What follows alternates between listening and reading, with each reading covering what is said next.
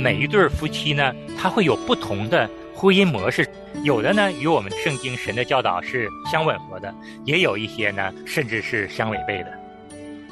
自上而下的传统婚姻，直白的把它叫做大男子主义的婚姻。这个丈夫往往把这个家庭呢看成一个小的王国，他在这个王国里边呢就是个王的位置。两个人在一起，怎么可能会有绝对的平等呢？一定会有先付出后付出、付出多付出少的区别的。我们可能不是绝对的完全符合某一个模式，第一、第二、第三可能都有。我们做丈夫的。一起努力，把我们的婚姻经营成第三种模式，合神心意的婚姻。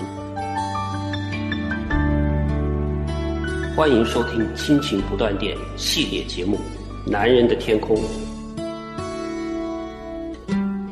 亲情的家人们好，我是安好，欢迎大家收听我们今天的《男人的天空》。亲情的家人们好，我是程明，欢迎大家收听《男人的天空》。亲情的家人们，大家好，我是日新。嗯，很开心，我们三位弟兄继续跟大家来分享《男人天空》的这个课程。我们上一期跟大家分享完了真男人的定义，再跟大家来复习一下。一个真正的男人，他坚持不会被动，也不会袖手旁观，他要负责任的去接受神的旨意，爱妻子，爱孩子，勇于承担家庭的带领职责。他也要成为一个舍己的人，成为一个荣耀神的人。对，那真男人的定义呢，就是几个关键词哈：拒绝被动，承担责任，勇于带领，荣耀神。嗯，这个就是真男人定义的一些核心的关键词。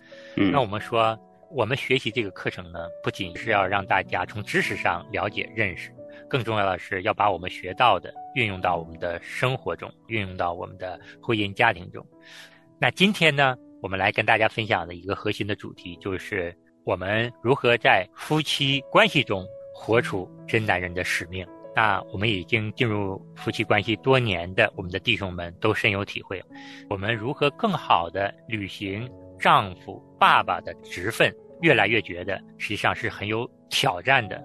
嗯，所以说我们也来跟大家分享分享，在这样现实的处境下，作为男人怎么在婚姻家庭中来坚守？嗯，那关于我们做丈夫的圣经的教导哈，啊，大家最熟悉的就是彼得前书的三章七节这段话哈，陈明给大家念一下，使徒彼得这样说：“你们做丈夫的。”也要按情理和妻子同住，因他比你软弱，与你一同承受生命之恩的，所以要敬重他，这样便叫你们的祷告没有阻碍。嗯，后边当然还有对妻子的教导，但是呢，因为我们这个是男人的天空，我们就专注在圣经对我们丈夫的教导。陈明的理解最重要的就是按情理和妻子同住。嗯，其实按情理的原文呢是知识啊，这知识就是对妻子的了解，或者说对女性的这个了解。我们很多时候要知道、要明白，男人跟女人的生理结构啊、思维方式啊，其实是很不一样的。彼得在这里也说了哈，因他比你软弱。嗯，一般来说，呃，女性呢都是在体力上哈，还有这个心理素质上。是相对是比较软弱的，所以我们不要去强求。就比如说这个体力上面，我们就会去体恤我们的妻子。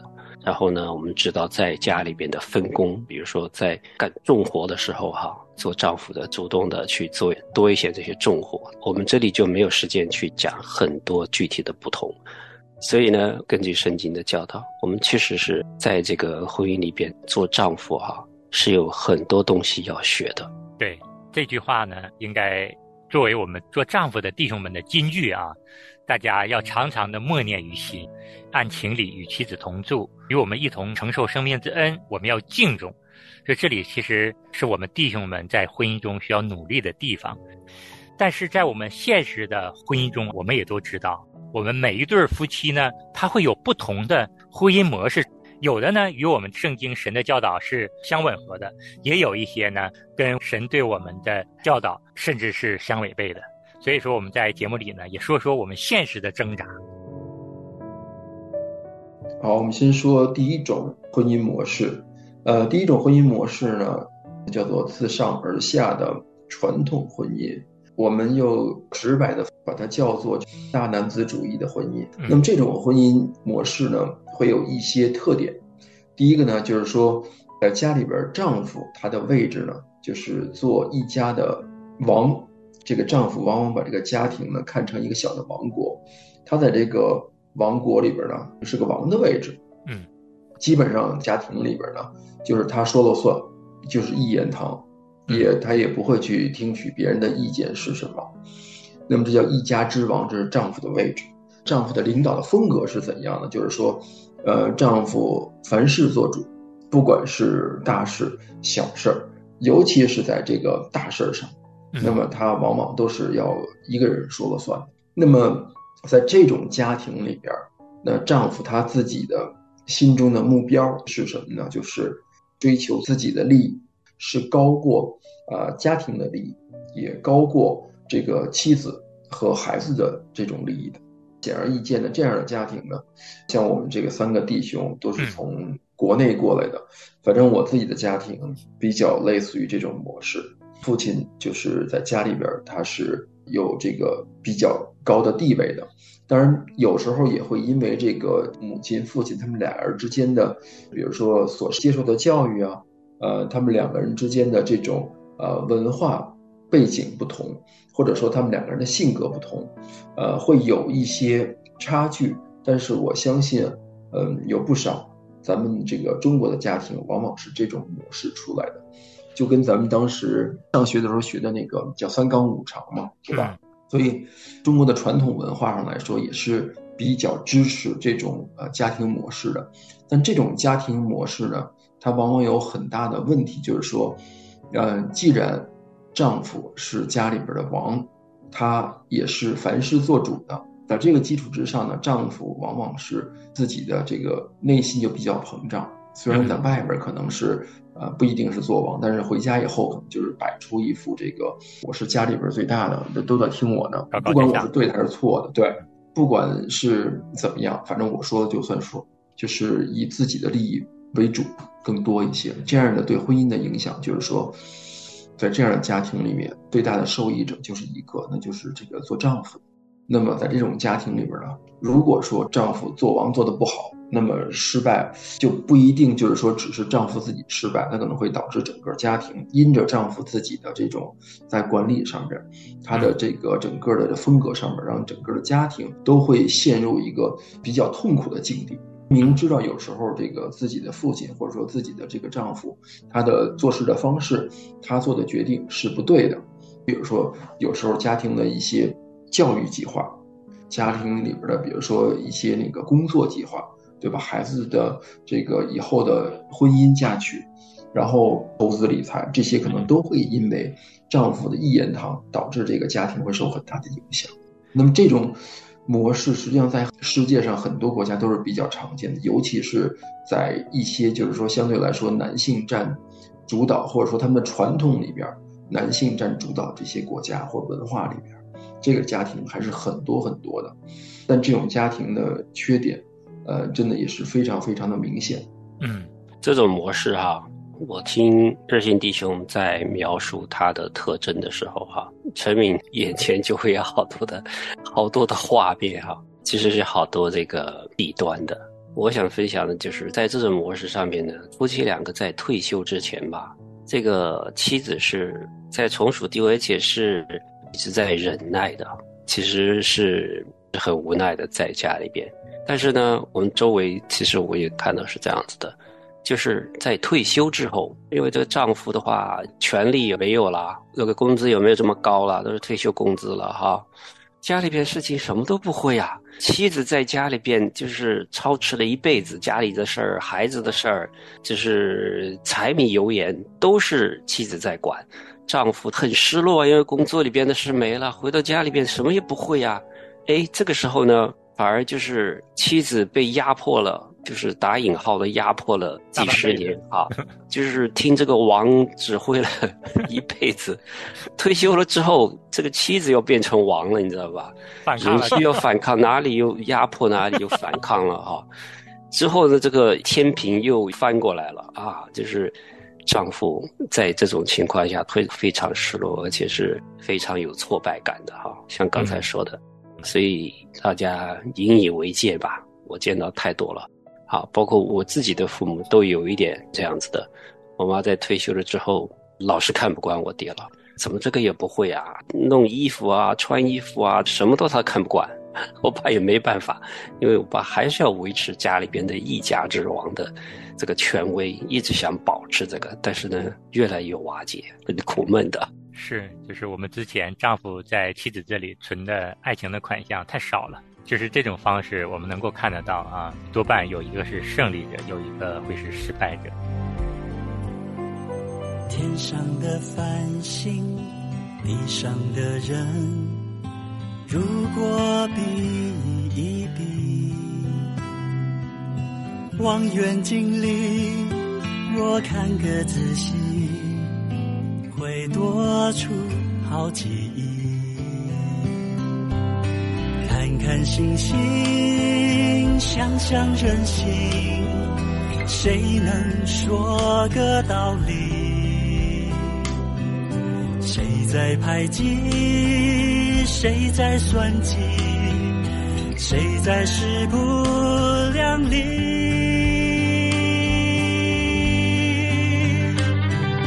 造物主上帝绝妙的手艺。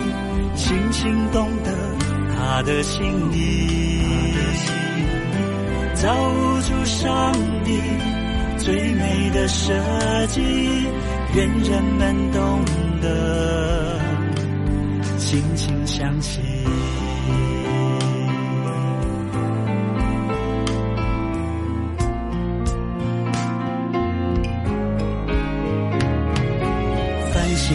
点倒。挂天际，银河系多美丽。不争排名，不计较高低，只有彼此回忆。看看星星，想想人心，谁能说个道理？契，谁会珍惜？谁能以爱相信？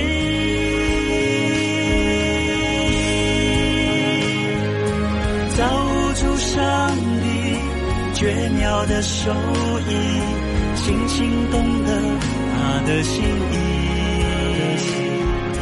造物主上帝最美的设计。愿人们懂得，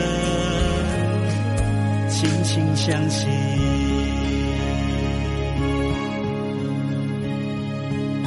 造物主上帝绝妙的手艺，轻轻懂得他的心意。造物主上帝最美的设计，愿人们懂得。惺惺相惜。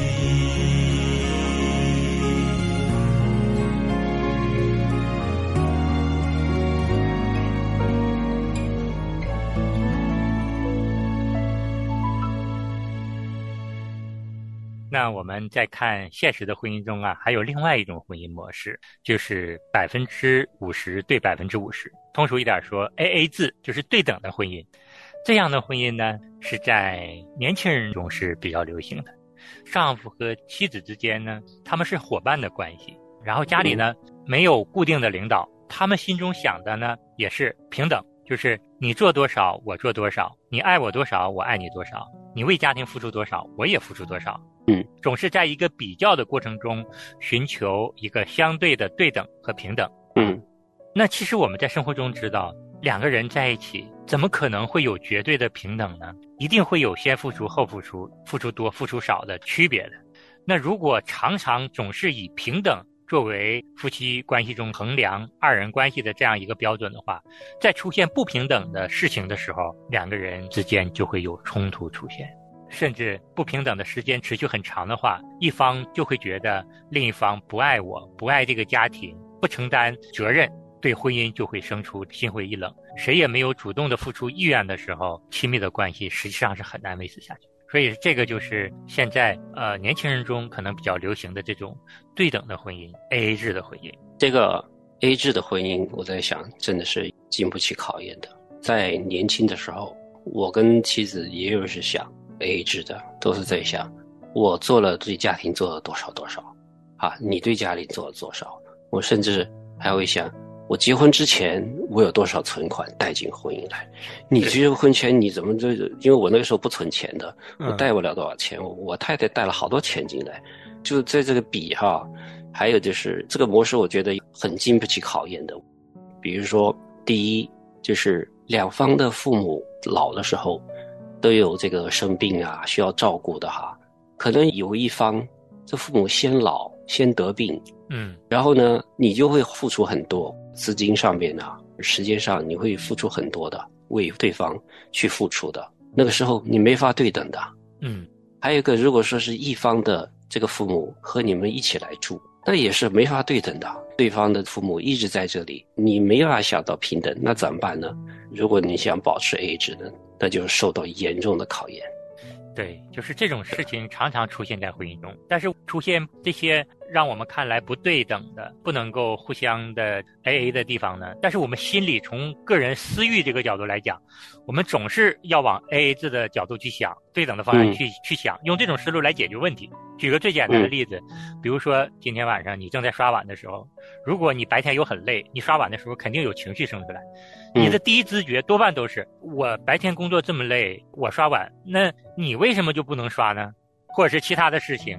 就是在我们没有这些环境出现的时候，我们可能付出一些都没有问题。但凡是有一些让我们付出了很多、身体有疲累的时候，其实我们首先想到的就是比较：我做了，你为啥不做？我付出，你为什么不付出？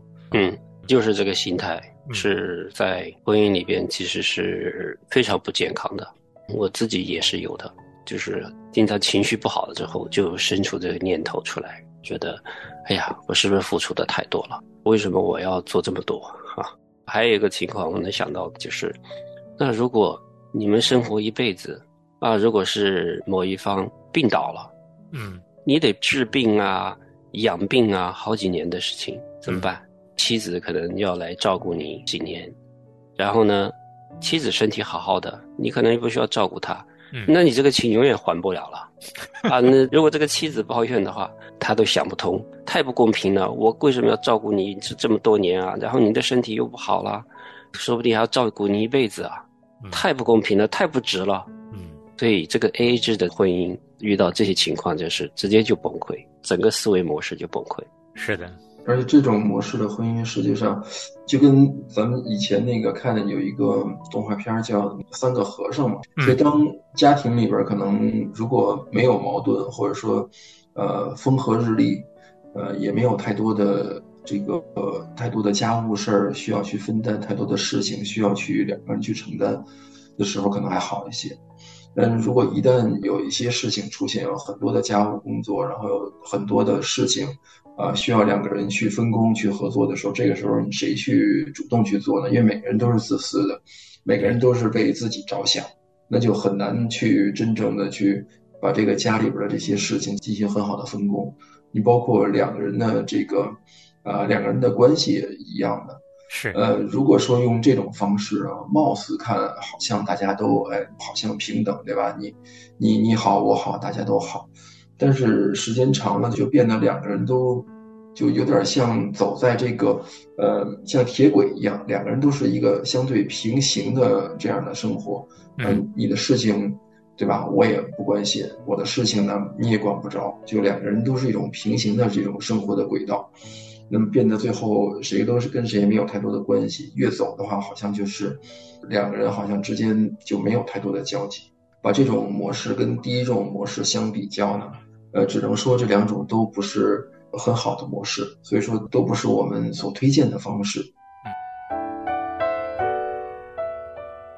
今天我们要聊的这是一个系列的话题。我们生活在世上这几十年，真是一个旅程。我们从哪里来？起点站在哪里？我们要到哪里去？我们的终点站在哪里？圣经里，我们去寻求和领受人生的答案。跟过山车一样，有惊险，同时呢，也是充满乐趣的。男人在一起嘛，就有我们男人自己的话题。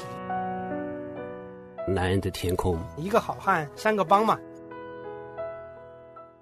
我们所推荐的应该是就是第三种方式，我们叫做同心同行圣经模式的婚姻。怎么去理解这种模式的婚姻？实际上，呃，如果说我们去按照圣经上的理解呢，就是那就是基本上就是主耶稣和教会的这种模式，不是说家里边没有人去做主，家里有人是有。这个真正的头有主人的，但这个主人呢，他虽然是王，但实际上呢，他在这个家庭里边的时候，他没有用这种高高在上的方式去带领自己家里边的这个呃家人、自己的妻子、自己的孩子，嗯，反而是因着爱自己的这个家人和孩子，把自己的这个高位，呃放在一边，就是虚己。真正为了这个家里边的妻子啊、孩子啊，他做出了很大的牺牲。那么丈夫用这种领导方式，不是说用这种国王的领导方式，而是用仆人式的领导方式。他虽然是领导者，但他实际上按圣经话说，就是好牧人愿意这个为羊舍命。嗯，所以呢，虽然是牧人，虽然是带领家里人的，虽然家里人都是小羊，但他。当家里边出现问题，当家里边需要丈夫这个角色的时候，需要丈夫去做决定的时候，她不会去因为这个决定不好做，不会去因为这个事情很难做，不会因为自己有其他的事儿而不去做这些工作，不去做这些决定，嗯，而也不会离开自己的家庭，就是说自己在外边爱干嘛干嘛。嗯，那么在这种家庭里面呢，实际上这个丈夫。他所做的这个的内涵是领导，但他的领导的方式，不是说高高在上的方式，而是与家人平等的这种方式。嗯，那么在这种方式之下呢，当遇到问题，愿意跟你坐在一起，一步一步的帮助你去完成。那么这样虽然是领导，但是他实际上等于是把自己的位置降低，降到跟你同等的位置。跟你一块儿去解决你的工作中的问题、生活中的问题，这样的领导，实际上他最后达到的这个目的和目标，就是说是家庭和所有家庭成员的合一。这种合一，就是说不仅仅是表面的，而是从心底里边发自内心的这种合一，由内及外的这种合一。在这种情况之下，虽然说这个有时候妻子。觉着自己有一些意见没有完全被发挥，或者说没有完全被这个呃用上，但是实际上她也理解丈夫他的这个苦衷，他的出发点是什么，因此她也比较好的能够理解丈夫的一些决定。呃，同样丈夫也一样，当有一些事情妻子她的方法、她的想法是正确的时候，丈夫也可以去理解妻子，因为两个人都是为了这个家庭的。合一的这个目标而已，用这种仆人的心态去带领、去管理、去服侍这个家庭，是。所以，真的结果就是有一个健康、快乐，而且更和谐的一个家庭的环境。对，其实这个也是我们在我们亲情的节目里向大家所分享的最核心的我们婚姻家庭的模式——同心同行的圣经模式的婚姻。那么，在这个婚姻模式下，刚才日新兄也详细的跟我们分析了，在这种模式下，丈夫是一个仆人式的领导，那我们的妻子呢，就是一个仆人式的帮助者。我们夫妻二人都在顺服耶稣基督的带领下，各自的做好丈夫、做好妻子的职分。我们的目标是在主里的合一，朝这个目标努力的过程中，这是一个很大的功课。我们谁也不能够说我们现在就在这样的一个婚姻模式中。我们每一位，不管是做丈夫的还是做妻子的，其实我们都是在朝这个目标去努力，在路上前进着。好，我们今天时间差不多了。今天说了三个模式哈，我们大家都去做一些思考。我们可能不是绝对的完全符合某一个模式，第一、第二、第三可能都有。我们都是一起努力吧，做丈夫的，做男人的，能够把我们的婚姻经营成第三种模式，合神心意的婚姻。是，今天呢就跟大家分享到这儿，再见，再见，好，再见。常听说世上爱无长久，哪里会有爱的尽头？世俗的爱只求曾经拥有，梦幻破灭影无踪，而我却相信。爱是很久，遇见了你一无所求，无法言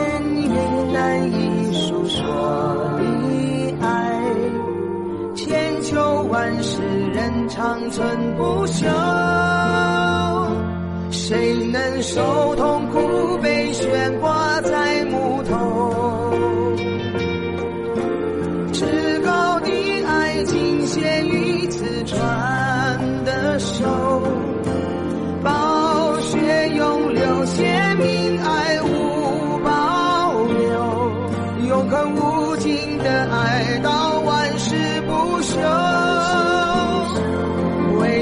献上生命，全归诸所有，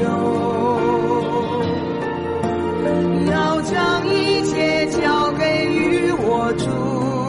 的手，我已决定今生别无所求，只愿得主称赞已足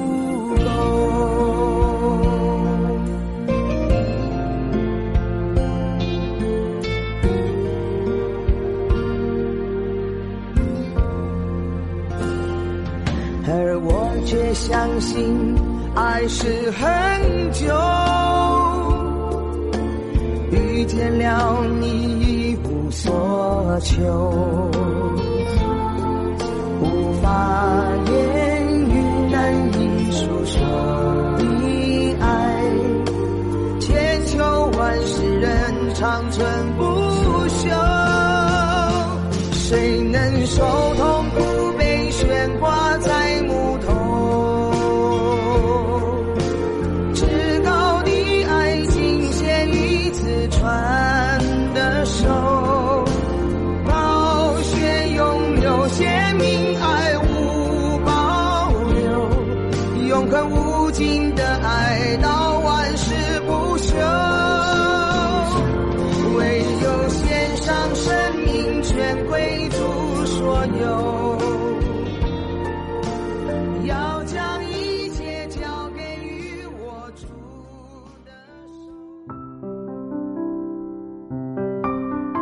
亲爱的听众朋友，现在您正在收听的节目是由良友电台为您制作的，每周一到周五播出的《亲情不断电》，欢迎您与我们联络。